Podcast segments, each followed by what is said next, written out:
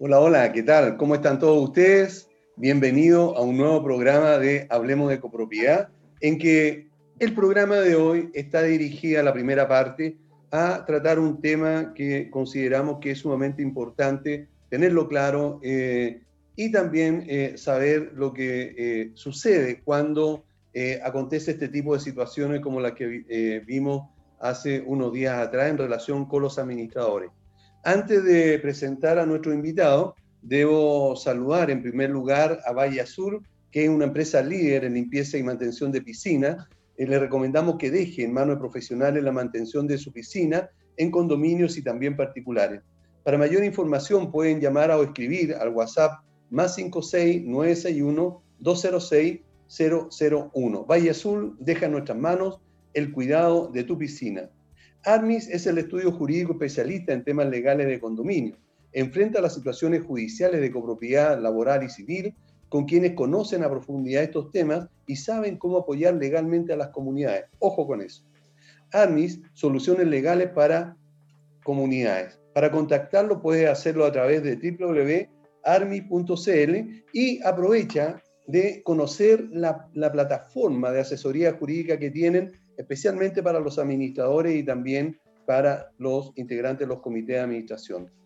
Y en cuanto a una exhortación, que es vivir de una mejor manera la, administración de comunidades con un software adecuado a tus necesidades, visita edipro.cl y al usar la demo que allí aparece, te darás cuenta de lo fácil y práctica que resulta ser.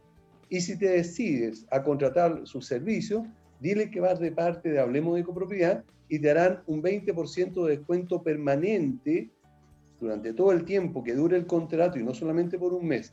Por lo tanto, no te pierdas esta oportunidad de mejorar tu servicio y seguir creciendo como administrador. Visita entonces www.edipro.cl. Ahora sí, vamos a presentar a nuestros, a nuestros invitados y eh, uno de ellos es Juan Pablo Vargas, eh, de AMIS, que justamente conversábamos recién o les contaba, eh, asesores legales especialmente orientados hacia las comunidades. Juan Pablo, buenos días, gusto de saludarte. Hola Aníbal, buenos días, muchas gracias por la invitación como siempre, un gusto estar acá con Luis Vallejos, con Víctor, eh, para que podamos tener una conversación de este tema tan interesante. Así que gracias por la invitación. Perfecto. Eh, Luis Vallejos es eh, presidente de Agasech. Luis, mucho gusto de tenerte nuevamente en el programa. Muchas gracias por la invitación, Aníbal, como siempre, este prestigioso programa, así que vamos a tratar de hacer buenos aportes para las personas que nos están viendo. Para que quede claro, eh, en 10 segundos, ¿qué es Agasech? Bueno, Agasech es un gremio de administradores de condominios eh, de Arica Punta Arena, digámoslo así, está a las puertas abiertas para quien quiera participar. Es un gremio que busca que los administradores tengan, digamos, un, paraguas protector frente, digamos, a, este rubro que está tan convulsionado. Parte de eso lo vamos a hablar hoy día. Eran 10 segundos nomás, así que lo dejo hasta ahí. Bueno, buenísimo. Paraguas protector, me gustó eso. Eh, eh, y tenemos también a Víctor Damele, él es secretario nacional del CGI. Víctor, bienvenido. Gracias, Aníbal. Un placer nuevamente estar con mis colegas. Eh, realmente se ha convertido en una tertulia muy grata las veces que nos juntamos a través de Radio Hoy. Y bueno, el, Colegio de Administradores es de la Antártida hasta Arica. Eh, ah, mira. Es, un, poco más, un poco más largo. Tiene más tiempo, tiene más sí, y, entonces, eh, aclara por favor, para darte el mismo, la misma oportunidad, Víctor, ¿qué es el CGI? El CGI, el Colegio de Gestión y Administración Inmobiliaria, en donde cubre, no es paraguas, es más que un paraguas, eh, protege a todos los administradores colegiados, profesionales, ¿cierto?, a través de la asociación gremial. Y con ello permite ofrecer todas las instancias de capacitación y lo que todo implica un gremio de, de. Perfecto. Ok, muchas gracias. Bueno, eh, hemos visto, y no es primera vez, eh, hace un tiempo atrás eh, sucedió que hubo un ataque físico eh, contra un colega precisamente de nuestro gremio eh, hermano que es Agasech. Y en el programa eh, hablamos acerca de, esto, invitamos incluso a este, a este colega víctima de las agresiones y por supuesto invitamos también al presidente de Agasech para que eh, comentara y viéramos también esta situación. Hoy día, a través de un, no, no hoy, sino que fue el viernes pasado, eh, a través de, un medio de comunicación que es Canal 13, un programa mañanero, eh, se denostó también a un eh, administrador que en este caso pertenece al CGI. En ambos casos, las agresiones han sido absolutamente injustificadas.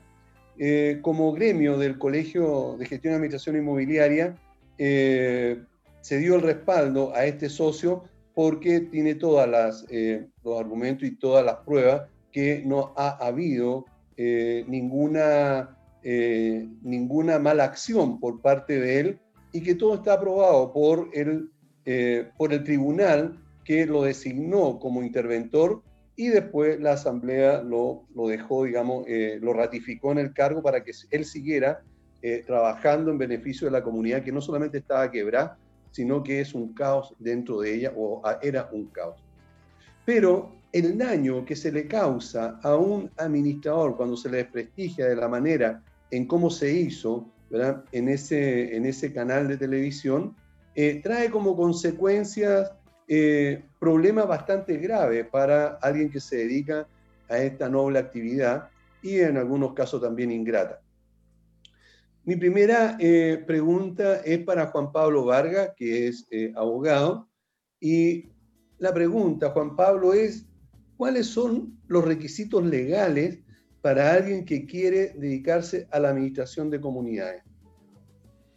Aníbal, eh, bueno, como pequeño comentario, antes de, comentarte eso, añadir que creo que las agresiones nunca son justificadas eh, independientemente de, la buena o mala gestión del administrador, eh, siempre hay medios legales para resolver los conflictos eh, y es como, como deben hacerse las cosas en el fondo. Entonces creo que la, violencia debe quedar descartada de plano como para cualquier tipo de situación. Ahora, respondiendo a la pregunta, lamentablemente bajo la normativa actual, no existen mayores requisitos para ser administrador de condominio, eh, más que los requisitos propios de, un mandatario en el fondo, desde una perspectiva civil, que es básicamente tener capacidad como para poder contratar o para poder tener eh, capacidad de, ejecutar actos civiles en el fondo en la vía, en la vía legal. Eh, pero no existen requisitos propiamente tal en la ley 19.537, requisitos para, para poder ser administrador. Eh, la cosa va a cambiar un poco porque estamos a puertas de la aprobación de la nueva ley. Eh, como dato, el 2 de marzo se va a realizar una sesión de la Comisión de Vivienda de la, del Senado. Eh, la, ley de copropiedad está en tercer trámite constitucional, que es como la fase ya final de revisión, cuando están discutiendo como los, los pormenores, los temas más, más, más específicos. Y tenemos una sesión el día 2 de marzo en donde se va a discutir eh, y está fijado como una discusión de los asuntos finales del proyecto de, de copropiedad, de la nueva ley de copropiedad. Así que esperemos eh, que, ese mismo día 2 de marzo tengamos aprobada en el fondo en la Comisión de Vivienda y pase ya a la fase final que es la aprobación en Cámara. Eh, y podamos tener ley de copropiedad nueva, pero al menos se ve auspicioso porque estaríamos en, en marzo entrando a la fase final en el fondo.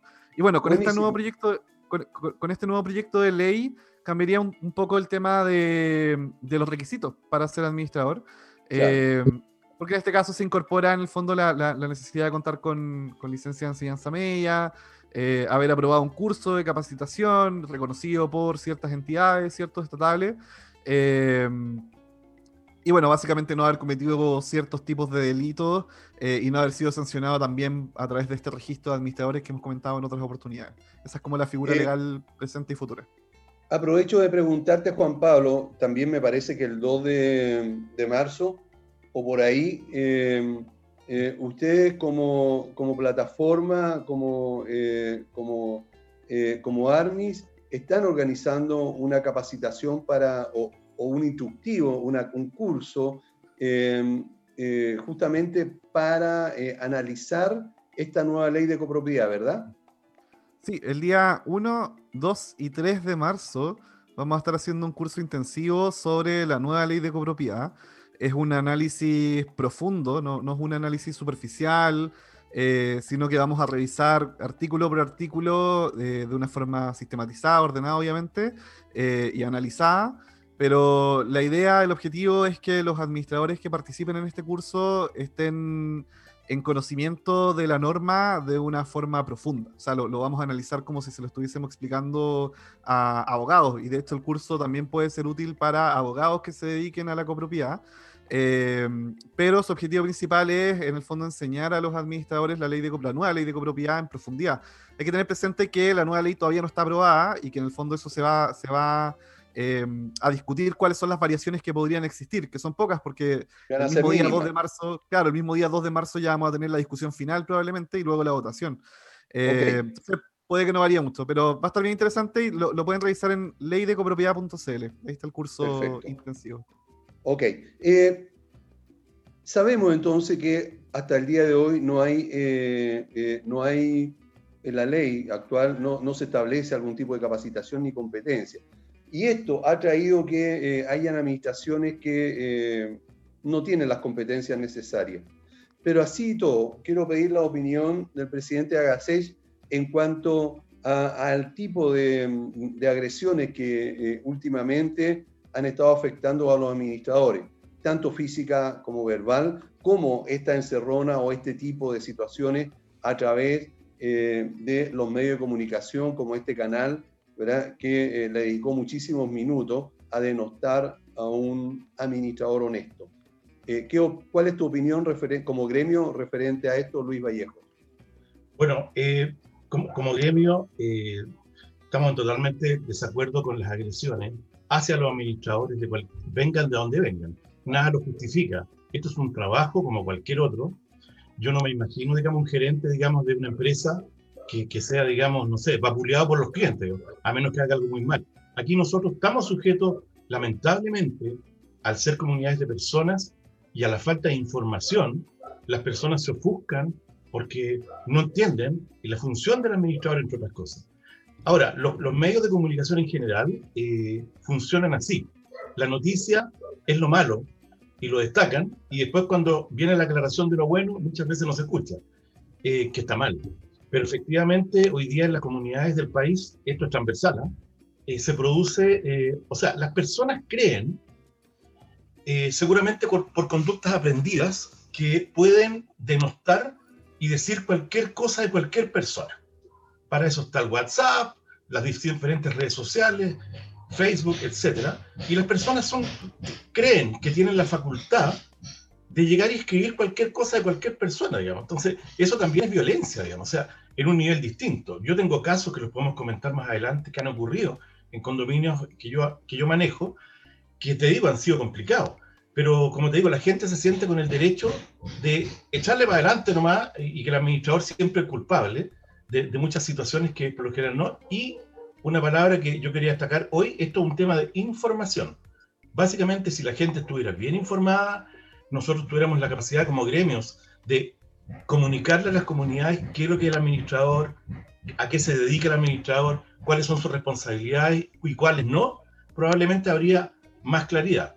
Claramente en el programa del matinal del Canal 13, donde estuviste, Aníbal, eh, yo lo vi, efectivamente la, la, la, postura del canal es bastante sesgada, porque no dan, no dan, no dan lugar, digamos, a las explicaciones completas, digamos. Entonces, en ese sentido, yo creo que eh, los medios de comunicación debieran abrirse más a, hacer esto más parejo con un balance como corresponda. Perfecto, muchas gracias. Víctor, eh, la misma pregunta para ti, digamos, como representante del CGI, eh, ¿cuál es la opinión de, tu colegio, perdón, de nuestro colegio, sobre, sobre esta, esta acción en general? No solamente lo que pasó en el Canal 13 ese día, sino que sobre las agresiones o ataques a los administradores.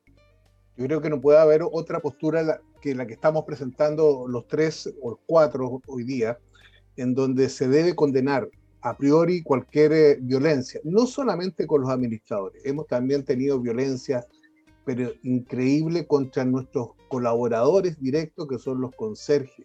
Eh, recuerden una persona que le pidieron que se pusiera la mascarilla y le propinó un cuchillazo al conserje. O sea, esta cosa está eh, llegando a niveles eh, altísimos. Obviamente que nuestro colegio, al igual que todos los que estamos trabajando en esta actividad, repudiamos y apoyamos en forma incondicional a nuestro colega. y el colegio no lo hace de otra manera. Es más, la idea es transparentar toda esta situación y que la comunidad y la opinión pública conozca realmente cuál es la función de, un administrador. Lamentablemente, y como bien lo decía Juan Pablo, no existen requisitos hoy día para que cualquier persona cumpla funciones de administrador. Yo he conocido estilistas que le fue mal en la peluquería y hoy día son administradores. Entonces, eh, yo no encuentro eh, ninguna lógica que cualquier persona pueda acceder a una actividad que tiene tanta responsabilidad y que tiene tanta obligación a través de una ley. La única ley en donde una persona es responsable de todo. ¿Cierto? Si bien es cierto, nosotros siempre decimos que los administradores somos los gerentes general de una empresa, pero eh, todo cae en el administrador. Y si no, se lo hace caer la comunidad. Indudablemente que todo este proceso pandemia, el, estallido social, eh, ha generado una violencia inusitada en todas las comunidades. Y cada cual cree que a través de la violencia, la desnotación de una persona, eh, se logran todos los objetivos. Hoy día nuestro colega no lo está pasando bien y nosotros como colegio tampoco estamos contentos por la actitud de un canal de televisión. Y quiero ser súper claro, y aquí no lo hago a nivel de colegio, sino lo, lo digo a nombre de Víctor Damele. Don Sergio Lago fue expulsado de una comunidad por, por ruido molesto y fiestas reiteradas. Entonces la actitud que él demostró es una decida contra, en este caso Arturo, porque tiene haber habido un administrador o una administradora que le hizo ver esas actitudes que ella tuvo, que él tuvo en, en esa comunidad. Entonces yo creo que nosotros tenemos que actuar corporativamente, cohesionadamente, todos los gremios, el colegio y todos los que nos desarrollamos en esta actividad y no aceptar a priori este tipo de actitudes y este tipo de, de no estar a, a, los administradores. Bien, estamos conversando en, en, el programa Hablemos de Copropiedad sobre eh, las agresiones a los administradores. Debemos ir a una pausa que esta vez va a ser más corta que lo habitual y volvemos inmediatamente. Bien, ya estamos de vuelta conversando sobre temas que están relacionados en este caso con las agresiones a los administradores debido a, las situaciones que últimamente se han estado presentando y especialmente con lo que vimos en el Canal 13. Pero antes tengo que eh, recordarles que si alguien quiere tener la tranquilidad y seguridad y que los ascensores de su comunidad eh, funcionen de una manera correcta, deben eh, contratar los servicios de Ingelif. Es una empresa en la que se puede confiar Llevan siete años en el rubro asegurando calidad y profesionalismo en su servicio. Sus clientes los recomiendan y miden continuamente la satisfacción de ellos para seguir mejorando. IGELIF es una empresa de ingeniería vertical y de mantención y pueden confiar para vivir tranquilos en ello. Para contactarlo pueden hacerlo a través del teléfono, el 225-010-752 o en ingelif.cl. CCS Corredores de Seguro cuenta con más de 20 años de experiencia asesorando y asegurando a las comunidades de edificios y condominios. CCS Corredores de Seguro brinda una atención personalizada y un exclusivo apoyo en la tramitación de los siniestros cuando estos ocurren. Contáctalos en www.segurosccs.cl o en el teléfono 228 338 715. AIS Certificadores es una empresa que se especializa en la inspección y certificación de equipos de transporte vertical, tales como ascensores, montacargas, escaleras y rampas mecánicas. AIS Certificadores está inscrito en primera categoría de certificaciones en el Ministerio de Vivienda y Urbanismo. Para más información y contacto, visita la página aiscertificadores.cl. Estamos con eh, Juan Pablo Vargas de Armi, Luis Vallejo de Agasech y Víctor Damele de CGI para conversar el tema sobre las agresiones eh, a los administradores. Eh, ¿Creen ustedes, y esta es una pregunta abierta para todos, que el hecho que hoy eh, no haya ningún tipo de competencia exigida para los administradores, hayan ingresado administradores que no están ejecutando bien su labor y que esto trae como perjuicio a la comunidad, tanto económica como en el equipamiento, y eso hace entonces que esta mala fama que hoy tienen los administradores eh, eh, crean las personas que eso les permite eh, poder actuar de una manera agresiva contra de ellos? bueno, mira, primero la poca capacitación que puede existir en los administradores, como el ejemplo que dio Víctor, yo conozco varios parecidos, obviamente si tú tienes una persona que no está capacitada adecuadamente, eh, va a empezar con lógicas que son irreales. Él va a, estar, va a estar sujeto a las presiones del comité, donde lo único que quiere la gente es bajar el gasto común, entendiendo que el gasto común siempre va al alza por el IPC, porque hay que reajustar los sueldos, los servicios suben, es, como un, círculo virtuoso. Entonces, en el fondo, si la persona no tiene las capacidades, ni las personalidades, ni, la, ni, ni, ni las habilidades blandas para esto, se, se desbanda la comunidad entera. Entonces, por ejemplo, Oye, lo barato es bueno. No sé, lo barato nunca ha sido bueno. Pero esas lógicas van por ese lado. Entonces pescan un mantenedor de, ascensores malo o barato. El del agua, barato. Y así. Se saltan, las se saltan las mantenciones habituales que hay que hacer y finalmente se va deprecando la comunidad. Poco a poco las instalaciones están cada vez más malas y después de un tiempo cambian el administrador porque está todo malo. y después de eso traen a otro, un administrador que obviamente es mucho más caro porque sabe hacer el trabajo y le dice, oye, aquí hay que meter muchos millones porque hay que reparar todo esto que ha estado abandonado. Eso yo lo he visto muchas veces. Entonces, ¿qué pasa? Estos mismos ciclos, las mismas personas que habitan, dicen, oye, pero si yo pago mi gasto común, debiera estar todo bueno. Claro, usted paga un gasto común, pero hay que entender que durante mucho tiempo estuvo mal administrado. Entonces, hoy día tenemos que recuperar esto y muchas veces hay que inyectar dinero y ahí las personas obviamente se molestan. Después viene un administrador que sabe y dice, oye, yo tengo que aplicar el reglamento copropiedad claramente usted no puede hacer esto. En las comunidades se hace lo que está permitido, no lo que la gente quiere. Y ese desconocimiento genera estos roces y como están estas herramientas de, de no sé, caguineo digital, digo yo, el WhatsApp y todo, es re fácil. Y a uno lo suben a la palestra, arriba el columpio y te mantienen despeinado porque te digo, es para para acá todo el día. Y finalmente el administrador pasa a ser como el punching ball de las frustraciones de las personas porque no entienden cómo van las cosas. No, no sé si Víctor tiene más o menos por ahí la cosa también.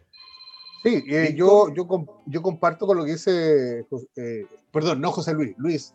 Eh, pero yo agregaría algo. La, la, verdad es que nosotros en el colegio tenemos una, una dinámica permanente de capacitación de los, de los socios.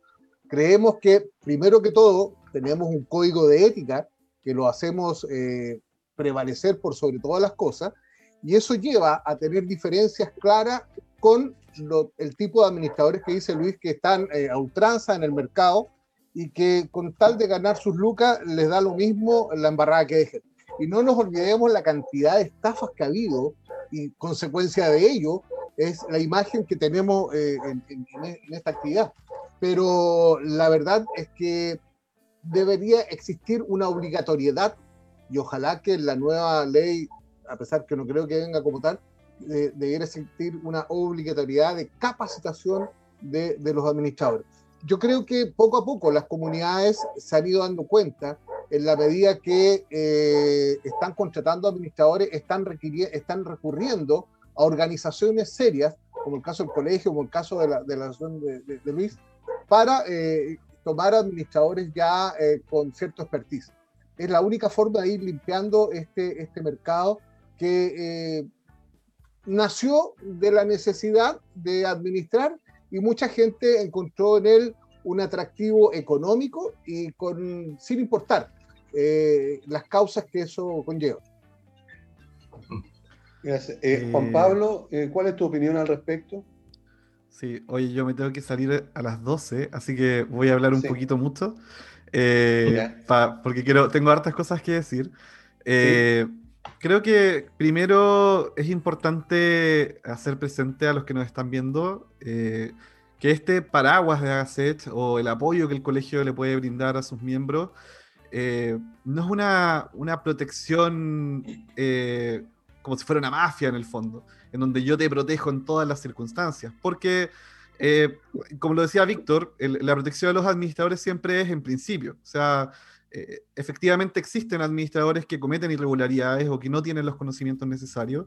Eh, son un porcentaje muy, muy bajo, y, lo, y, lo digo yo como, como, asesor legal de comunidades, en donde hemos visto muchos problemas y normalmente la mayoría de los problemas se, se tratan de otro tipo de cosas, falta de información, desconocimiento de la gente, etcétera, pero normalmente no hay muchos problemas de la administración propiamente tal. Pero quería como comentar que, que que para que la gente no se confunda y piense que estamos como, no, protegiendo a los administradores porque sí, eh, acá se está protegiendo a los administradores que efectúan su trabajo bien, responsablemente, eh, y que siempre pueden haber excepciones como en cualquier rubro, y eso obviamente se reprocha. Eh, bueno, estoy hablando a nombre del colegio de, de pero me imagino que, ese es el foco, al menos por lo que yo he visto. creo también que siempre existe el derecho a reinventarse eh, Víctor ahí decía como que, ha visto estilistas que se convierten en administradores. Yo, creo que, es factible que un estilista se convierta en administrador, pero tiene que pasar por un proceso eh, que es principalmente un curso y, cursos en el fondo que, que, tengan todos los elementos necesarios como para llevar a cabo la administración de una comunidad y además creo que también es súper importante el aprendizaje práctico. O sea, ojalá un administrador no ingrese a trabajar de inmediato como administrador, sino que eh, tenga el apoyo de algún administrador senior, alguien que lleve tiempo administrando, eh, o tenga el apoyo de algún gremio, por ejemplo, en donde pueda tener ahí cierto respaldo en cuanto a consultas y cosas así. Eh, entonces tiene en el fondo un proceso previo como para poder ejecutar todo su trabajo. Eh, pasa que las comunidades, como decía Luis, a veces ponen al más barato como administrador. Eh, yo he visto comunidades en donde están eligiendo administradores, hay cuatro propuestas pero espectaculares de administraciones, eh, empresas muy prestigiosas, un administrador que es muy bueno, etcétera, y terminan contratando a la vecina que se quedó sin trabajo y que no sé, es, muy simpática, qué sé yo, pero que no tiene de ninguna manera las habilidades eh, de administración porque nunca se ha dedicado al tema y lo único que tiene es tiempo, en definitiva. Eh, no quiero decir que, que, hayan excepciones ahí también. Yo he visto personas que, que en el fondo han, sido vecinos y que se pusieron a trabajar en esto y les encantó y lo hacen perfecto, pero la mayoría de las veces se requiere de, de una educación formal previa y de aprendizaje eh, práctico previo. Y creo que, que, perdón que me extienda, pero no me queda mucho tiempo después. Eh, creo que, que estamos en, en, en, una cultura que es reactiva, que no es preventiva. Eh, y las comunidades terminan como reaccionando ante los problemas, pues no, no, no se preparan como para, para evitarlos en el fondo. O sea, eh, no piensan en que contratar al vecino, que es más barato, les va a salir más caro, sino que lo ven como de forma inmediata. Eh, y reaccionen en la medida que, que, haya que reaccionar, pero al final eso es lo que genera el caos. Eh, también eh, creo que, que, los reclamos en la televisión, perdón, como los, los, variados temas, pero los reclamos venden en la tele. Eh, más que una explicación del colegio, de Agacet o del administrador propiamente tal. Entonces creo que el problema en, el programa del otro día es eso también. O sea, los reclamos de la gente venden mucho, a la gente le encanta ver a gente reclamando y al final eh, nos estamos también haciendo cargo de los problemas de la sociedad. Como administradores hay que tener presente que, que la violencia que, que, ocurre en las comunidades es la violencia de, los habitantes en el fondo. O sea, estamos cargando con, con la sociedad. Eh, y eso... Y eso, perdona, eh, y eso eh, concuerda mucho con lo que nos ha comentado durante varias, eh, varias entrevistas nuestra amiga psicóloga Chen Hui en que explica lo, por qué la gente actúa violentamente. No, no se justifica, pero sí se, se, digamos, se explica psicológicamente. Claro. quería, un poco apoyando lo que dice Juan Pablo, mira, en Chile el país como tal, porque es la cultura, ¿no? Eh, es un país que es reactivo. La persona va al dentista cuando tiene el problema, no antes. La persona no le hace mantención al auto hasta que falla. ¿Qué es lo que hacen los comités de administración en su visión cortoplacista y conductas aprendidas? Buscan bajar el gasto común, es como su meta. ¿ah? Este comité tiene que dejar una estela que nosotros cuando entramos logramos esto, esto, otro. Y yo siempre digo a los administradores de nuestro gremio, eh, ustedes administran plusvalía, no administran gastos comunes. El que no entienda la diferencia, que me la, me la consulte, yo se la doy. Pero en el fondo, las comunidades son de propietarios, no son de arrendatarios. Entonces ocurre mucho que, la, que, que muchos propietarios arriendan sus comunidades a cualquiera, sin control, que no conocen las normas y que nunca han vivido en comunidad. Y le piden a esa persona compórtese bien, pero si esa persona no tiene idea, no tiene por qué saberlo. Y después viene el administrador con temas técnicos. Oiga, esto es así, esto, usted no sabía, usted tiene que saberlo. Y ahí empieza a generarse un montón de roces. Esto es un fenómeno psicológico profundo ¿eh? que tiene nuestra sociedad. Y nosotros al trabajar con personas estamos ahí como piedra tope muchas veces. Juan Pablo, no sé, o Víctor, no sé quién quiere. Víctor. Eh, está, estaba esperando que terminara Juan Pablo, que le queda poco tiempo. ¿eh? Entonces... No, no, yo estoy aquí. Quería comentar sí, cómo... Nos queda poco tiempo a todos porque estamos hasta las 12 nada más. Ah, ok, ok, ok. okay, okay. Usted como invitado. Sí, así que no ahora, yo, yo creo que es importante, y lo que dice Luis es, es muy cierto, eh, pero también es importante que cuando el administrador es profesional 100%, tiene que empoderarse de su cargo. Claro. Y muchas veces eh, la falta de personalidad, o como dice, como digo yo siempre en las clases, cuando no tienen cuero chancho, ¿cierto? Se dejan pasar a llevar por los comités de administración que generalmente, y, y, y Luis lo, lo, lo, señala en forma correcta, quieren bajar el gasto común. Y, y, muchas veces el administrador también cae en esa dinámica y dice, no, yo voy a bajar el gasto común. Y ese es un craso error. Entonces yo creo que nuestra, nuestra, nuestra actividad tiene que ser muy, muy cauta en cuanto a, a los preceptos que, se, que, que tienen que decir cuando tomen una administración.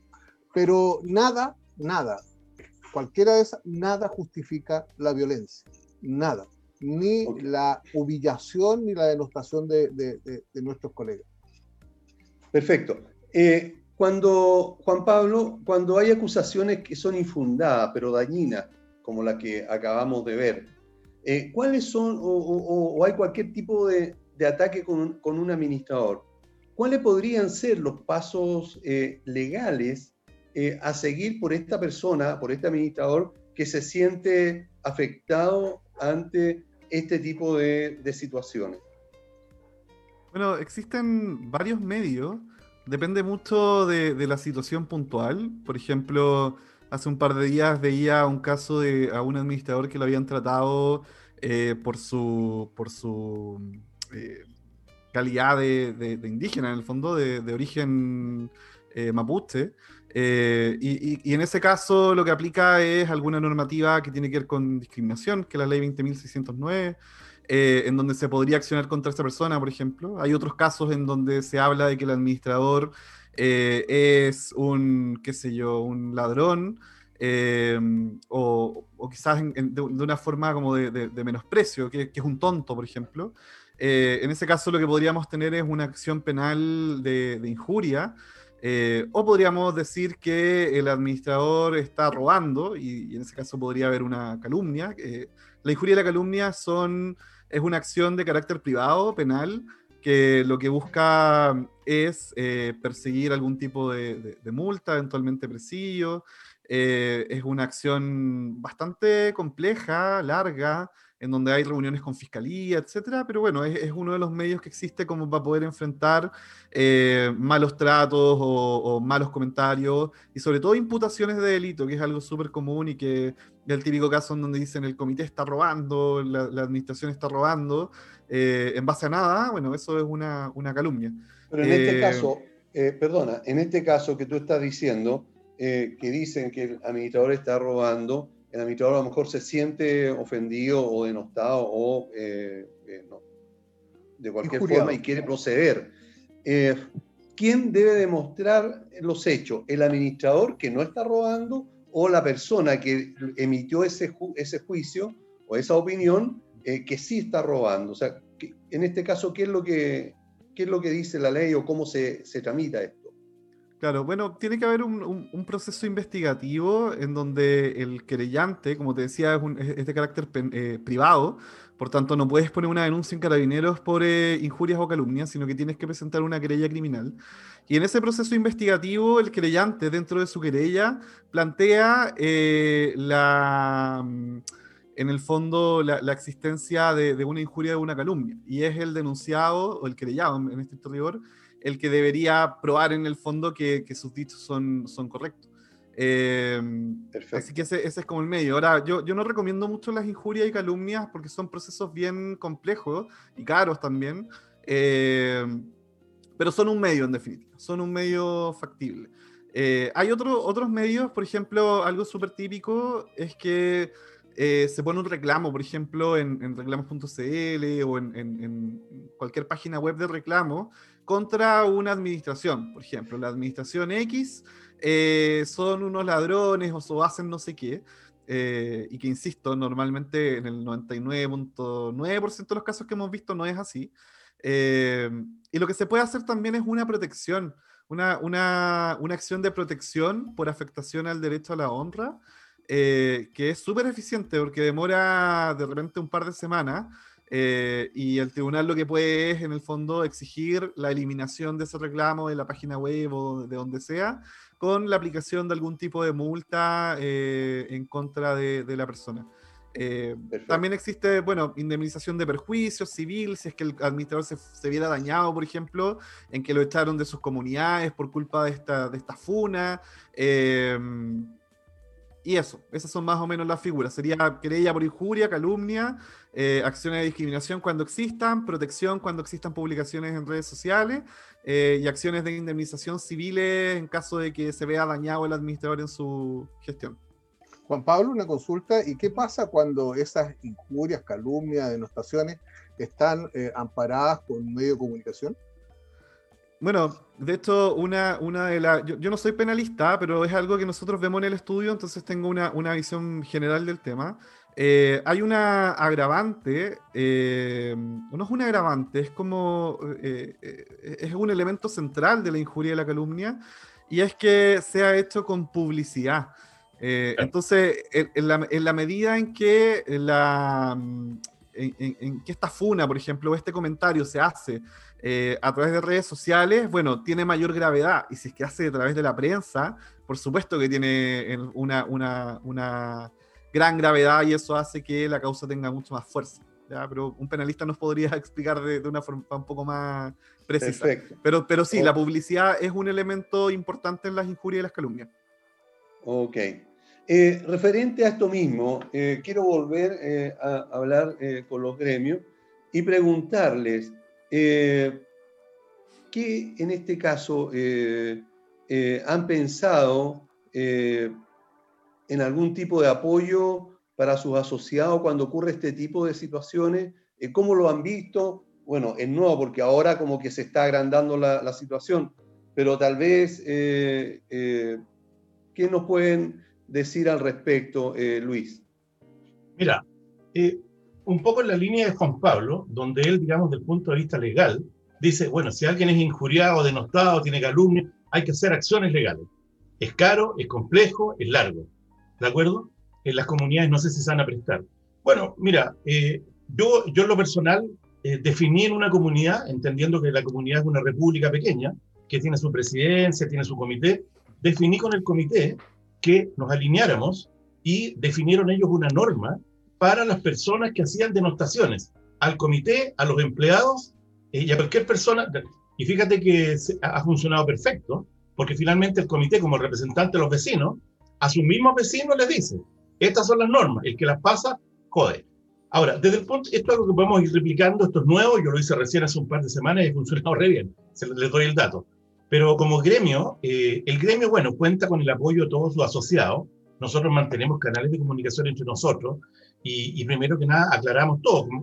Todo gremio tiene que tener un código de ética y hay que ver si efectivamente la persona no traspasó los, los problemas que tienen que haber dicho que el traspasó, se le da el apoyo que corresponde. Ahora, legalmente hablando, nosotros trabajamos con estudios jurídicos, como el caso de Armis también, de ellos nos asesoran, pero de ahí en adelante no, no existe una figura, fíjate, como que el gremio salga en defensa, el gremio sale en apoyo de la persona y lo apoya, y, no, no, tenemos muchas más herramientas por ahora. Tal vez esto es algo que debiera profundizarse un poquito más. No sé qué opinas tú, Víctor.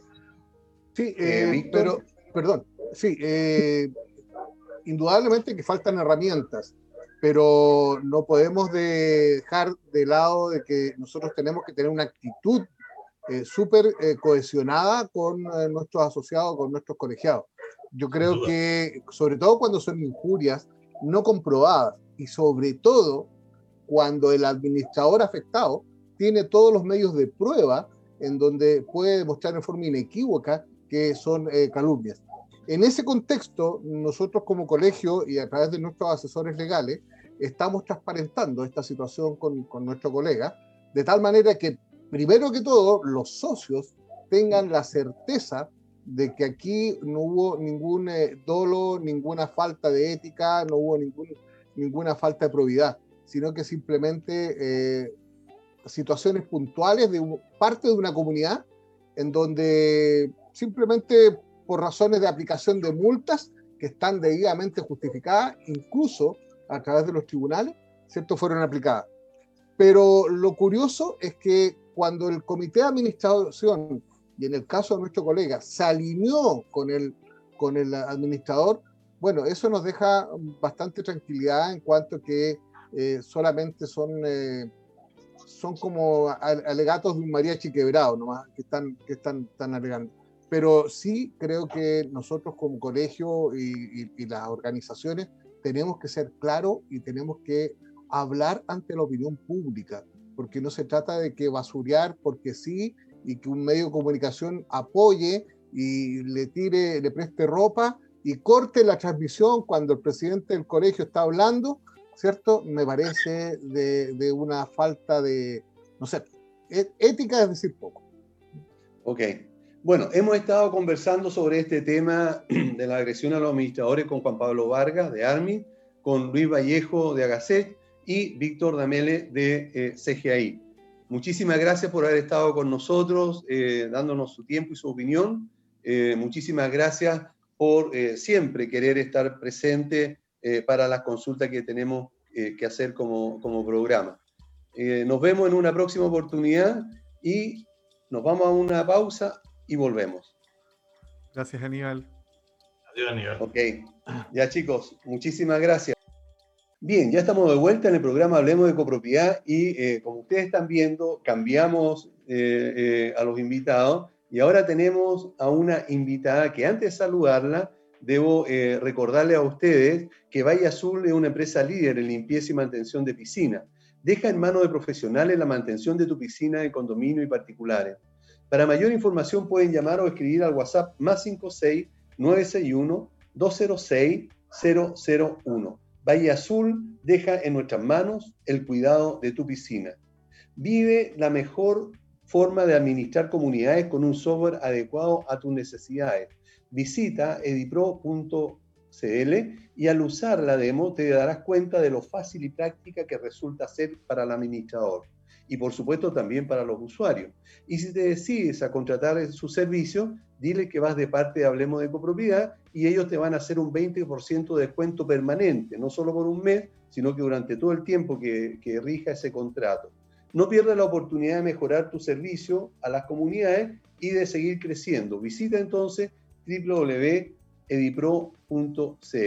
Ahora sí, quiero presentarles a Carolina Garafoli, ella es gerente general de Plan OK y consejera del Comité Inmobiliario de la Cámara Chilena de la Construcción.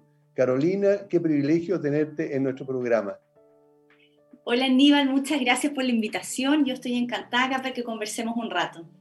Perfecto, excelente. Lo primero que quiero preguntarte es a qué es y a qué se dedica eh, Plan OK. Mira, te cuento, Plan OK es una empresa que lo que hacemos son soluciones tecnológicas, ¿ya? Y digo soluciones tecnológicas y no sistemas, porque hay muchas veces que para que uno pueda entregar una plataforma hay un sistema, pero también hay servicios asociados o incluso integraciones con otros partners para poder llegar con una solución completa como lo necesitan las empresas. ¿ya? En ese sentido, entonces, nosotros tenemos distintas plataformas tecnológicas que van solucionando procesos específicos del mundo inmobiliario. ¿Ya? Entonces, de esa forma, nosotros tenemos eh, sistemas que solucionan lo que es la venta inmobiliaria, desde que la persona cotiza en línea, el cliente final, hasta que reserva, hace los pagos, promesa, escritura y se le entrega la propiedad. y ahí da pie a otro sistema que es el sistema de postventa. Ya también tenemos un sistema de renta inmobiliaria con toda la, gestión de la operación después de este edificio, que, es algo que yo creo que hoy día vamos a hablar un poco. Y eh, hay un sistema que es de gestión documental, que eso es lo que uno, desde el día uno, que alguien busca un terreno, uno empieza a acumular una serie de documentación y eso te acompaña durante todo el proceso hasta que se acaban todas las garantías. Así que como ves, lo que nosotros tratamos de ser son como todos los brazos especialistas de aquellos procesos relevantes de una inmobiliaria. ¿Y hay alguno de estos que podría eh, eh, adaptarse o podría tener eh, algún corredor de propiedades? ¿O está orientado exclusivamente a la inmobiliaria? Inicialmente nosotros partimos como enfocado a las inmobiliarias, por eso de hecho Plan OK parte con el sistema de gestión documental y de ahí parte Plan OK, porque lo que hacíamos era compartir planos. ¿ya? Ah. O compartiendo planos cuando no existía ni siquiera la transferencia electrónica. Pero a lo que estamos hoy día, y, y, el último sistema en que hemos estado desarrollando el último año, es un sistema de gestión de renta. Y es ahí donde inicialmente parte el desarrollo pensando en el negocio multifamily, pero este sistema va creciendo para justamente poder solucionar no solamente los temas multifamily, sino los temas de cualquier corredor de propiedades o incluso un inversionista que tenga dos o tres propiedades y las quiera autoadministrar. De hecho, me voy a tomar de una palabra que dijo el product manager de este, de este sistema, que dijo, yo espero con este sistema democratizar la buena gestión. En el fondo, que en verdad le demos acceso a distintos niveles de estructura, el poder tener una, una buena gestión y con información en línea y que te permita tomar buenas decisiones. Pero mira, eh, acaba de decir algo, algo, algo súper importante, bueno, todo, pero, pero algo que me, llama la atención. O sea, si yo, por ejemplo, tuviera tres, tres propiedades o cinco propiedades en que yo mismo, la, como corredor de propiedades, me las quiero administrar, eh, pudiera entonces tener eh, este sistema que me va a permitir hacer un control mejor de, de, de estas propiedades? Así es, próximamente vamos a estar sacando esa versión del sistema. Eh, y sería mucho que cuando tengas la versión del sistema eh, te invitemos para que tú nos cuentes cómo funcionaría. O sea, nada, al revés, te lo voy a cobrar, lo estoy anotando. Ah, perfecto, ok, anótalo, eh, porque considero que eso es sumamente importante. Hay corredores que son pequeños y que tal vez tengan 10 o 20 o 30 eh, eh, propiedades que, que, está administrando, no solamente se dedica a la venta y a la compra. Entonces, podría ser interesante para este colega el tener este sistema para poder controlar de una mejor manera el servicio que él mismo está, está brindando a sus clientes. Así es, así es, porque hoy día en verdad eso es lo que buscamos, es son los negocios que tienen ya un, nivel de servicio que a través de la digitalización de ciertos procesos se puedan mejorar esas experiencias al final al cliente, al cliente final, al, consumidor, al arrendatario en este caso. Al arrendatario, claro que sí. Eh, volviendo al, tema eh, inmobiliario que en algún momento lo, lo, comentaste, de acuerdo a la experiencia de Plan OK, ¿hubo una baja en el desarrollo de nuevos proyectos inmobiliarios? ¿Cómo han visto ustedes esta situación? Estamos hablando del tiempo de pandemia. Y claro. Durante el año pasado. Bueno, nosotros, te cuento también algo que no, lo dije antes, los sistemas para poder introducirlo como algunos números o algunos indicadores que nosotros hemos visto. Nosotros, además de las plataformas, estamos trabajando fuerte en el tema de la información. Para poder trabajar, nosotros no manejamos el 100% del mercado, pero manejamos un volumen suficientemente grande y en línea para poder marcar algunas tendencias que se están dando. Entonces, en ese, en ese sentido, nosotros hicimos este año, digamos, hicimos un esfuerzo particular para poder estar compartiendo con nuestros clientes ciertos indicadores para poder un poco llevar este timón de pandemia y ir tomando decisiones más oportunas. Y la verdad que lo, que vimos este año es que efectivamente hubo una baja de proyectos. Yo creo que ahí todos coincidimos, eh, tanto los datos que ha entregado la Cámara, ¿no es cierto? algunos que ha publicado TokTok, eh, eh, Colec, todos estamos eh, coincidiendo en que hubo una baja importante de, de lanzamiento de proyectos. Y yo creo que esto no solamente se gatilla por la pandemia, porque las inmobiliarias ya venían golpeadas con el estallido social, que fue, ¿no es cierto?, a la, última parte del año pasado. Entonces fue como cuando se suponía que esto se tenía que ordenar un poquito, recuperar, viene esta pandemia em, que, que, agarra a las inmobiliarias, ¿no es cierto?, en un momento que no era el más feliz.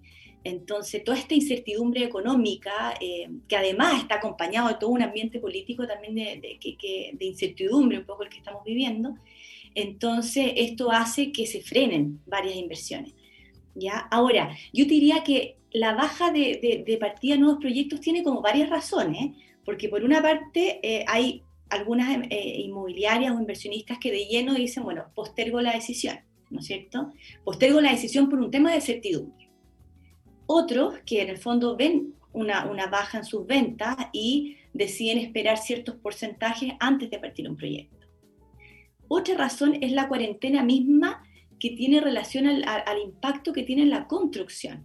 Porque cuando hablamos del rubro inmobiliario tenemos por un lado la venta, y por, eh, que es la inmobiliaria pura, ¿no es cierto? Y por otro lado la constructora. Y entonces, en el tema de la venta, no, ahí vamos a hablar un poco, pero hay una transformación, ¿no es cierto? Se puede seguir cotizando en línea, seguir vendiendo, pero en el caso de la construcción, en un lugar con cuarentena, no se podía avanzar la construcción.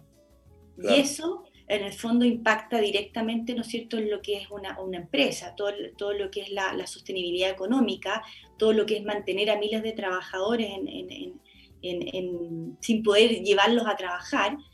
Y, por otro lado, implementar una obra en, estas condiciones de transición en la que estamos tiene costos relevantes. O sea, de hecho, la Cámara trabajó muchísimo en un programa de buenas prácticas y en conjunto con el gobierno para poder eh, promover, de poder eh, reaperturar las obras, pero con una serie de condiciones de seguridad para las personas que asistían.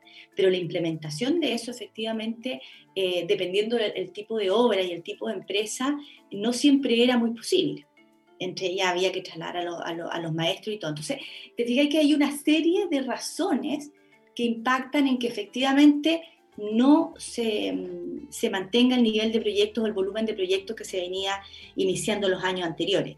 Y de esa forma yo diría que entre los distintos indicadores, a nosotros, nosotros vimos directamente que hubo un 25%, menos, 25 menos de, de, carga de nuevos proyectos. Y de ahí para ah. arriba están las otras cifras. En el fondo. Ok, eso en, en cuanto a los nuevos proyectos. Y eh, al disminuir tan fuertemente eh, la visita de los interesados a estos proyectos que ya estaban eh, desarrollándose, hubo una baja importante en las ventas durante el 2020 a causa de la pandemia. Mira, se dio un, un, fenómeno que, que, que, yo creo que todos lo habíamos conversado, pero nadie apostaba que pudiese haber un, un, cambio tan importante, porque efectivamente disminuyeron muchísimo, o sea, por decir hay casos que a cero, las visitas a la sala de venta, que es como estábamos acostumbrados a vender. ¿cierto? Cuando hablábamos de que alguien comprara en línea era como una locura. O, era raro, ¿verdad? Era, era, era, demasiado lejano todavía eso. Claro. Pero lo que pasó es que las cotizaciones en línea, y ahí es el trabajo que se hizo fuerte de poder disponibilizar para las inmobiliarias esta posibilidad de que sus clientes pudiesen cotizar en línea y comprar en línea también, esas cotizaciones en línea se dispararon, se dispararon tanto que si hablamos de cotizaciones totales, crecimos en cotizaciones, por lo menos lo que nosotros vemos en nuestro universo. ¿Ya? Entonces, em, aunque crecimos en cotizaciones, estamos claros que el gran porcentaje o el gran pedazo de la torta lo hicieron las cotizaciones en línea que históricamente una cotización en sala de venta tenía tasa de cierre mucho más alta, o sea, nadie compraba después de cotizar en línea, ¿no es cierto? Entonces, en el fondo te encontré con un equipo de venta que tenía que hacer el triple o cinco veces la pega para poder llegar a una tasa de cierre similar de la persona de venta. Pero la buena noticia es que igual se movió, o sea, igual hubo gente mirando oportunidades y que yo creo que en todos los informes de ventas se ha visto, o sea, cuando partió este 10%, ¿no es cierto?, y se, produce el primer retiro, efectivamente, y, empieza a acabarse un poco la, cuarentena en todas las comunas, empieza a repuntar la venta. Entonces, todo ese tiempo que tal vez no se compró tanto, no tuvimos tan buenas tasas de cierre, las personas vitrinearon y hicieron su paseo virtual. Y ahí nos obliga a repensar la industria en el fondo. Claro, porque eh, hoy día eh, justamente el que se esté haciendo las visitas eh, virtualmente, no solamente creo que fue una tremenda sorpresa para el sector inmobiliario, digamos, quienes se dedican a ello, sino que también para los mismos usuarios que aceptaron algo tan extraño como era visitar una propiedad virtualmente. Y hoy día hay tecnología y hay, y hay videos, ¿verdad? Y, que son fantásticos y que te muestran la propiedad, digamos, eh, eh, de una manera bastante real, casi como estar ahí mismo. ¿Esa creen ustedes que puede haber sido la sensación de, de los usuarios en general para animarse a comprar? Sí, yo creo que, bueno, al final somos todos un poco un animal de costumbre, ¿no es cierto? Y, esto yo creo que en este sentido, lo que la pandemia le generó a la industria en términos de digitalización ha sido milagroso, digamos. Yo creo que avanzamos cinco años en uno. Y eso es lo que, lo que nosotros apostamos y invitamos en el fondo a la empresa a mantenerlo. O sea, al revés, ahora es ver cómo mejoramos esta experiencia virtual de los consumidores también creemos que hay muchos casos que igual van a, ir a van a querer hacer una visita física a un piloto, a una sala de venta, eh, van a querer mirar algo antes de reservar, pero van a ir una sola vez. El, paseo previo se lo van a hacer por internet, probablemente van a elegir tres a cinco propiedades, las van a ir a ver y después la compra la van a cerrar en línea. Entonces, hoy día, por ejemplo, nosotros lo que hicimos es que de trabajar con un cotizador virtual, que era el que las inmobiliarias colocaban en sus páginas, este año lo transformamos en una sala de venta virtual. Entonces, yo puedo mirar, cotizar, reservar, pagar, o sea, hacer todo en línea, ¿te fijáis? Entonces, pese a que probablemente hay un porcentaje que todavía va a ir a ver la propiedad, pero gran parte de esa gestión se digitalizó y puede eh, mantenerse así perfectamente. Ok, ¿tienen ustedes eh, alguna idea? Eh, sé que puede ser muy difícil la pregunta, pero alguna idea de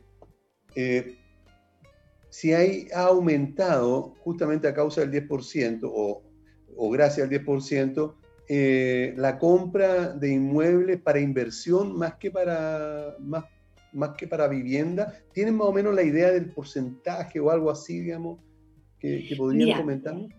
no tengo el porcentaje exacto, pero sí te puedo decir, porque, porque lo estuvimos revisando con, varias inmobiliarias, que, los grandes volúmenes se movieron eh, todavía por estos inversionistas eh, más hormigas. ¿Ya? Yo creo que eso es algo que sigue, que sigue pasando porque sigue siendo una buena inversión la inversión inmobiliaria. Porque, por ejemplo, si vemos los precios, los precios no bajaron. Yo creo que hubo mucha gente esperando que los precios bajaran, los precios bajaran, y los precios no bajaron. De hecho, si uno eh, empieza a mirar la periferia y las casas, eso subieron los valores.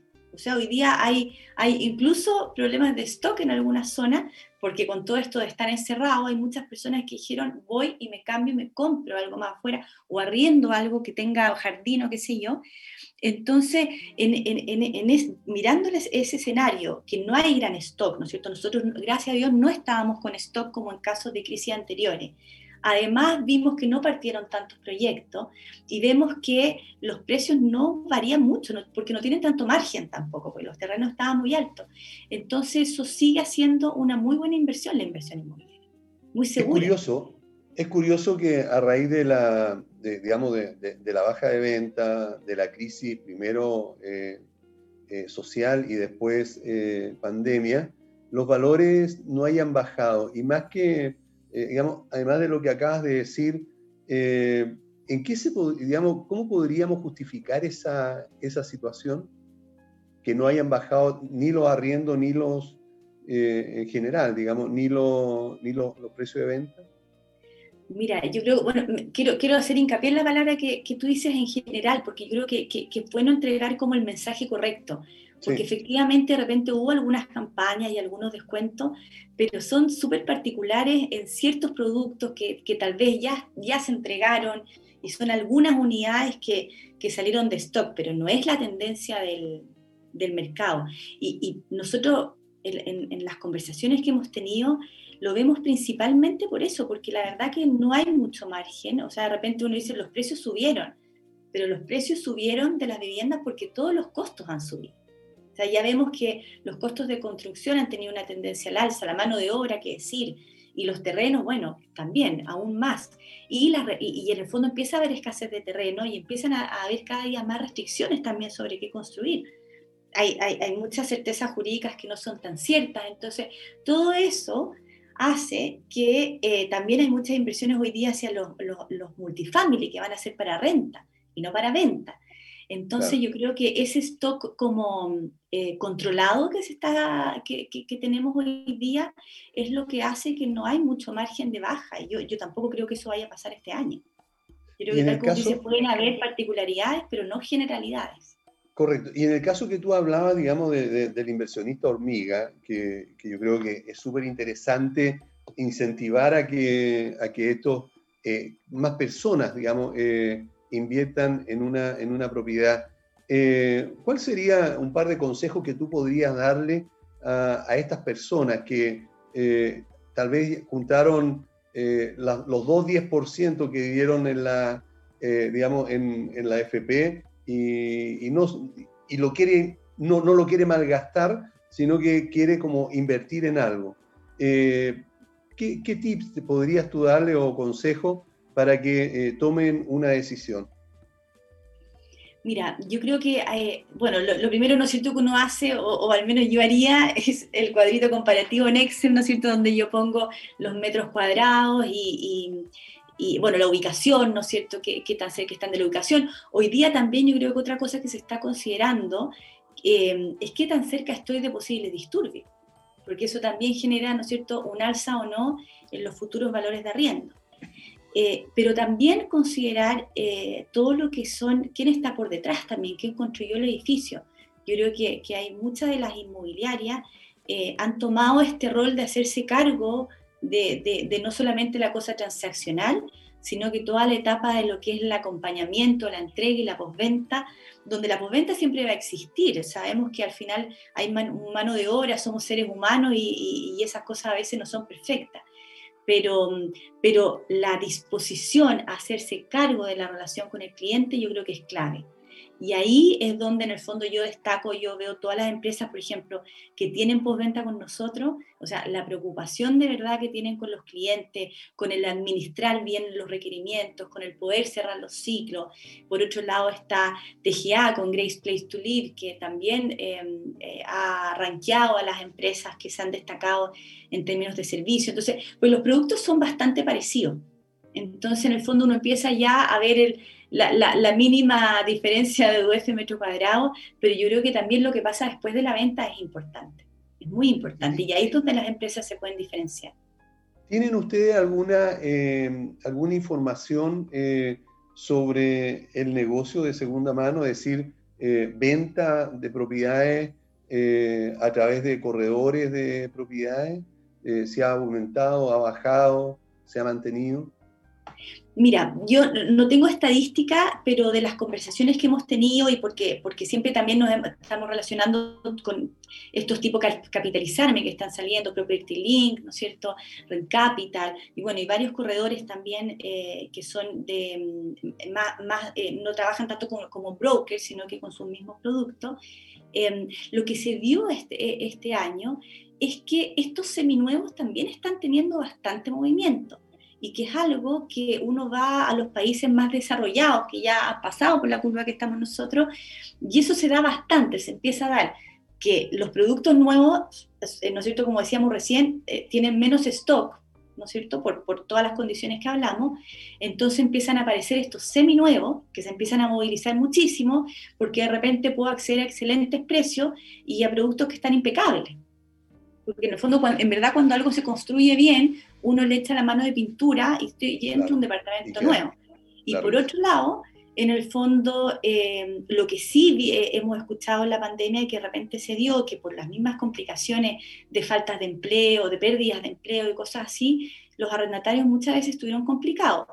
Y ahí en general sabemos que gran parte de, de los arrendadores, digamos, ya a nivel de empresa o no, tuvieron la flexibilidad y generaron una serie de, de, políticas de rebajas, de formas de pago, que permitieron a esas personas no tener que, dejar la casa. Entonces yo creo que ahí también hubo una capacidad de adaptación de esta industria, de, de la industria de, corretaje en el fondo, de, poder ponerse eh, a lo que necesitaba el consumidor.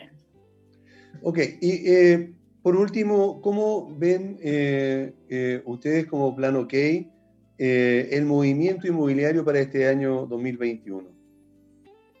Bueno, nosotros lo vemos, a ver, optimistas, realistas, pero optimistas.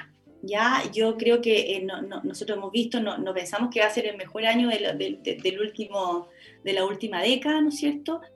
Pero vemos que hay grandes oportunidades de, que la venta se siga dando y grandes oportunidades de mejora. O sea, nosotros creemos que es un año y que estamos dispuestos a hacer todo, digamos, el acompañamiento que, que necesitemos de tomar todo lo bueno que nos deja la pandemia para no pegarnos cabezazos con todos los problemas que nos ha generado, quedarnos con las oportunidades de mejora para la industria y instalar esas mejores ahora, porque la venta va a volver a aumentar. Y mientras más preparados estemos para atender a ese cliente, mientras mejor servicio le demos, ¿no es cierto? Mientras más inmediatos seamos la respuesta, porque la inmediatez de una visita en sala es súper distinta a la inmediatez de cuando yo estoy cotizando en línea. Yo creo que me llamen ahora, en media hora más voy a estar en una reunión. Entonces, esa transformación cultural que se tiene que dar para que la digitalización funcione, yo diría que es el desafío de este año. Y yo creo que las empresas y las personas, los corredores, en toda, en toda esta industria de primera, segunda vivienda, que en verdad decían profesionalizarse en ese sentido y hacer esta transformación cultural, van a quedarse con el pedazo de la torta, porque yo siempre digo, siempre hay un pedazo de la torta que funciona. Entonces el desafío es cómo yo hago para quedarme con ese pedazo de la torta. Y hay un paso a la torta que va a seguir comprando este año y va a seguir andando. ok, entonces podemos ver, de acuerdo a, la, visión de, de, Plan OK, puede, ser un año positivo eh, comercialmente para el sector inmobiliario. Sí, yo, yo creo que sí, que vamos a, estar mejor que el año pasado de todas maneras. Perfecto, ok. Bueno, hemos estado con Carolina Garafuli, ella es gerente general de Plan OK y consejera del Comité Inmobiliario de la Cámara Chilena de la Construcción. Muchísimas gracias Carolina por haber estado con nosotros, haber compartido estos minutos y eh, queda el compromiso de que te, vamos a volver a invitar eh, para que nos cuentes sobre estos temas y también algo que me interesó muchísimo, que es ese, ese, ese proyecto que tienen para el pequeño inversionista. Perfecto, acá estaremos entonces. Yo agradecerles una vez más a ti, Aníbal, por la invitación y nada, mandar eh, el espíritu en alto y todo el éxito para este año. Tenemos grandes desafíos y cuando trabajamos así de manera conjunta se generan los cambios que necesitamos. Así que estamos todos en este desafío 2021. Ok, muchísimas gracias por haber estado con nosotros. Vamos a una pausa y volvemos inmediatamente. Bien, ya estamos de vuelta con el programa Hablemos de Copropiedad. Y le quiero hacer una pregunta, especialmente a los residentes de, de edificios. ¿Quieres tener la tranquilidad y seguridad en los ascensores de tu comunidad? Ingelif es la empresa en la que se puede confiar. Llevamos siete años en el rubro asegurando calidad y profesionalismo en nuestros servicios. Nuestros clientes nos recomiendan y medimos constante satisfacción para seguir mejorando. Ingelif, empresa de ingeniería vertical y mantención en la que puedes confiar y vivir tranquilo. Lo puedes contactar en ingelif.cl. CCS, Corredores de Seguro, cuenta con más de 20 años de experiencia asesorando y asegurando a las comunidades de edificios y condominios. CCS, Corredores de Seguro, brinda una atención personalizada y un exclusivo apoyo en la tramitación de los siniestros cuando estos ocurren. Contáctanos en www.seguroccs.cl. AIS Certificadores es una empresa que se especializa en la inspección y certificación de equipos de transporte vertical tales como ascensores, montacargas, escaleras y rampas mecánicas. AIS Certificadores está inscrito en primera categoría de certificadores en el Ministerio de la Vivienda y Urbanismo. Para más información y contacto, visita la página www.aiscertificadores.cl. Y estamos en esta oportunidad, en esta sección, con Gerardo Bossi. Él es fundador de Coliver Lab, Consultoría de Transformación Digital Residencial. Gerardo, encantado de tenerte ahora sí eh, eh, más conectado en nuestro programa. ¿Cómo estás? Hola, hola Aníbal y bueno, y a todos los oyentes, muchísimas gracias por la invitación. Felices de estar aquí compartiendo este espacio. La primera pregunta que debo hacerte es, ¿qué es Coliver Lab y cómo nace esta empresa? Ok, bueno, primero que nada, eh, comentarte un poco el, pasado de por qué nace justamente esto. Y es, como saben, el mundo de la transformación digital ya es algo súper conocido para, para todos. Eh, y, claramente la necesidad de transformarnos es una necesidad que no solo está en el mundo corporativo, ¿sí? o sea, todos nos tenemos que transformar, la famosa palabra reinventarse es algo muy, muy común hoy en todos, tanto en el mundo laboral, profesional, como en el mundo personal, en la vida cotidiana, o sea, ya lo estamos viendo, hoy las radios ya dejaron de ser sintonizadas, digamos, por audio, estamos haciendo streaming en, en directo, este, y como esto, muchísimas otras cosas que están cambiando básicamente.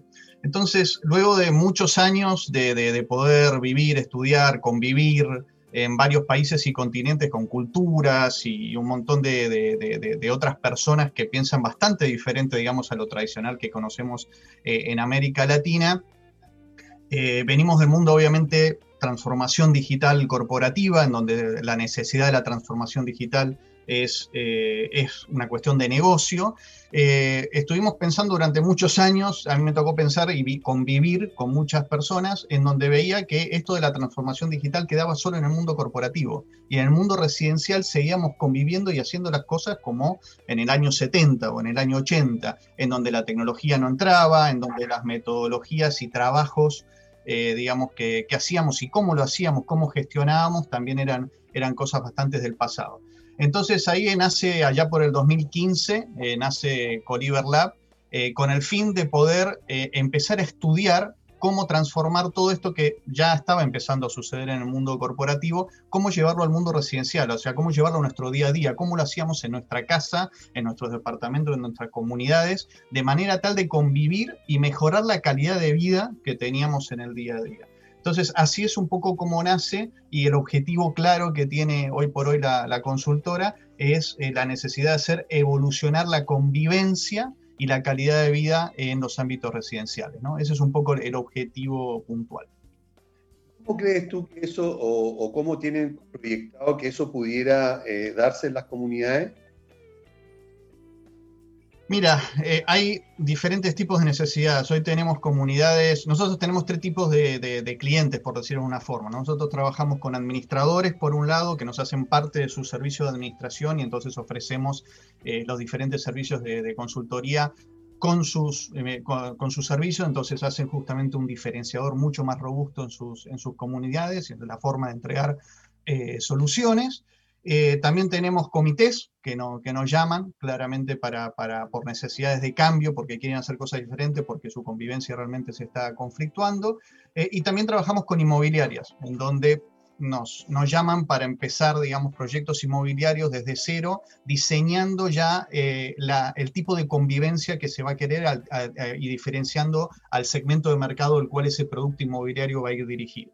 Entonces son tres aspectos totalmente diferentes de cómo se trabajan. Uno es más de operación con el administrador eh, y con el comité es mucho más estratégico, si se quiere, eh, para pensarla más la comunidad futuro. Entonces, eh, yendo al punto justamente que, tú me, comentabas, es cómo se va dando eso, es, un, proceso que le llamamos un proceso de gestión del cambio, ¿sí? que se va dando en, las comunidades. nosotros hemos desarrollado a lo largo de los años una metodología que se llama Coliver Centric, o sea, que está centrado en el Coliver, para explicarlo básicamente el Coliver es toda persona que interactúa dentro de una comunidad, ¿sí? no necesariamente tiene que ser eh, el famoso llamado este, vecino, residente, o lo que fuera. Puede ser un propietario inversor, puede ser un propietario, puede ser un proveedor, puede ser administrador, un conserje. Todos esos son colibres porque son personas que interactúan y nosotros lo que buscamos, el centro de la metodología, es que se interactúe en la comunidad. ¿sí? O sea, la idea es justamente este, este sentido de convivencia que todo lo mejora. hemos demostrado en el tiempo que una buena convivencia genera mejor plusvalía incluso a nivel de infraestructura en una comunidad.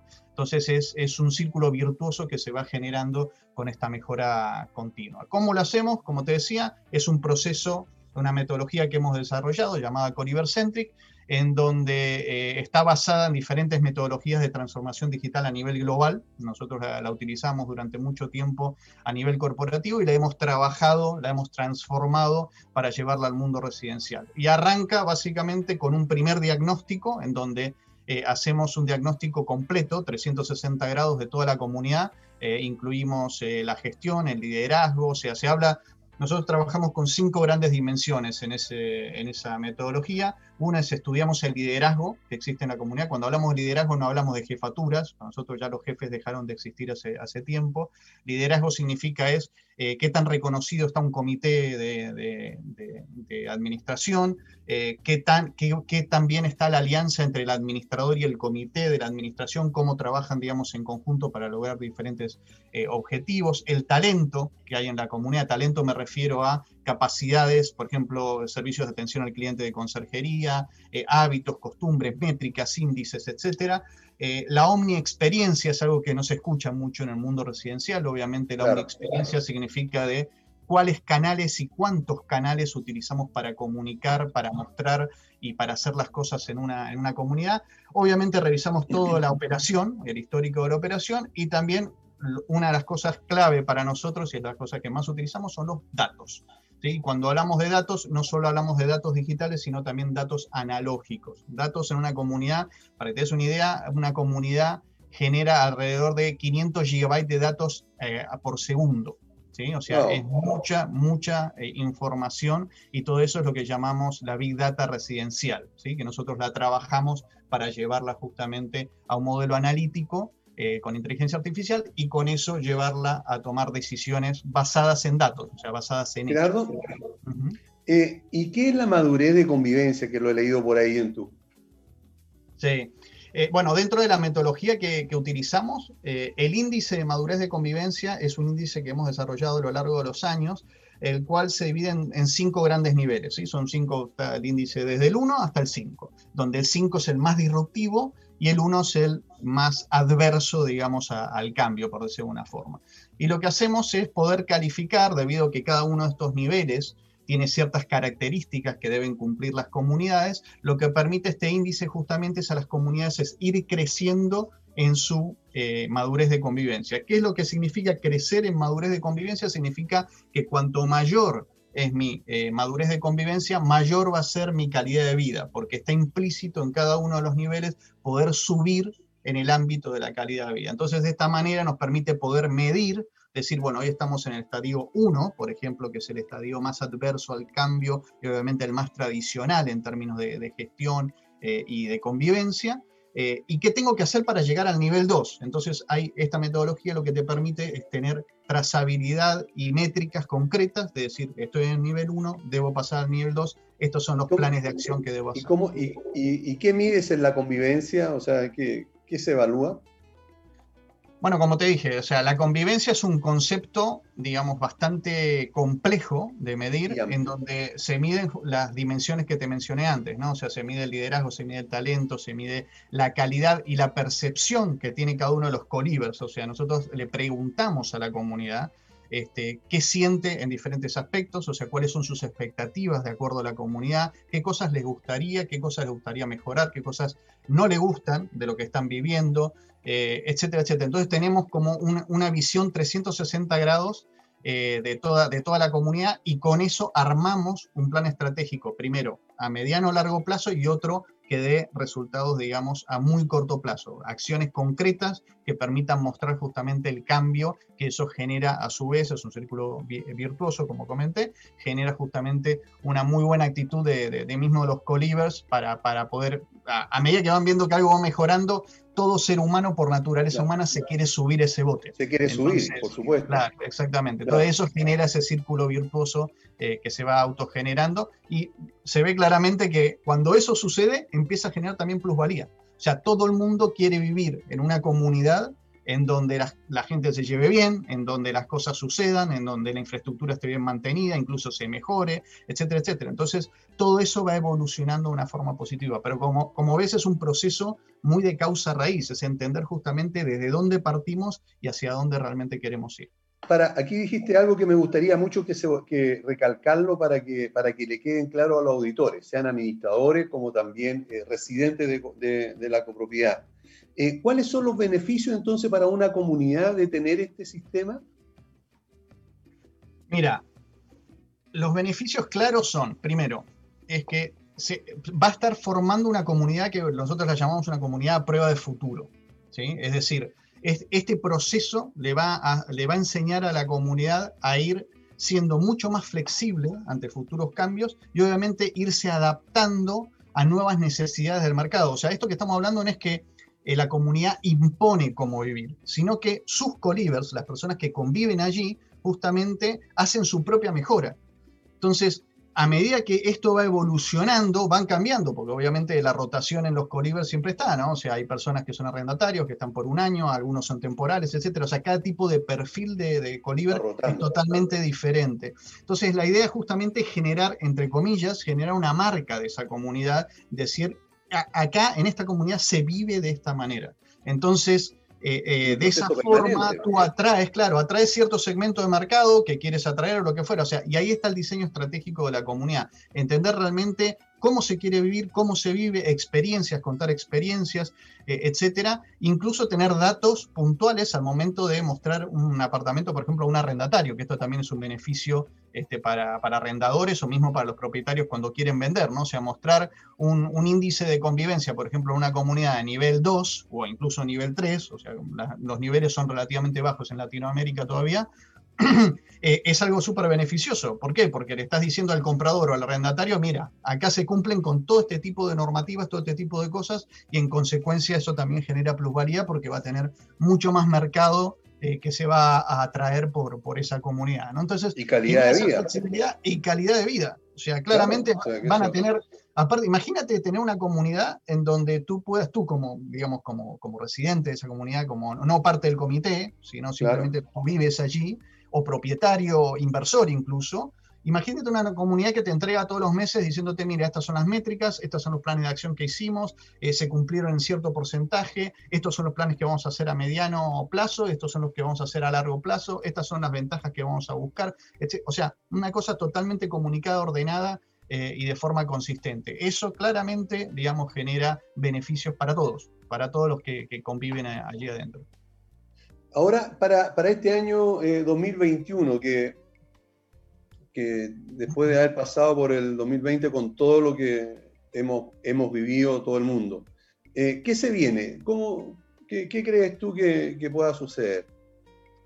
Mira, nosotros, 2020 para nosotros fue un año este, eh, bien interesante, por decirlo, un año obviamente diferente para igual que para todos, pero para nosotros fue un año muy interesante porque a diferencia de, un montón de industrias, el mundo de la convivencia, digamos, este, se vio súper afectada desde el punto de vista de que hubo mucho más consumo de todas las necesidades que hay en una comunidad. ¿No? O sea, lo vimos, nosotros tuvimos cantidad de procesos, por ejemplo, de cambio completo de comité.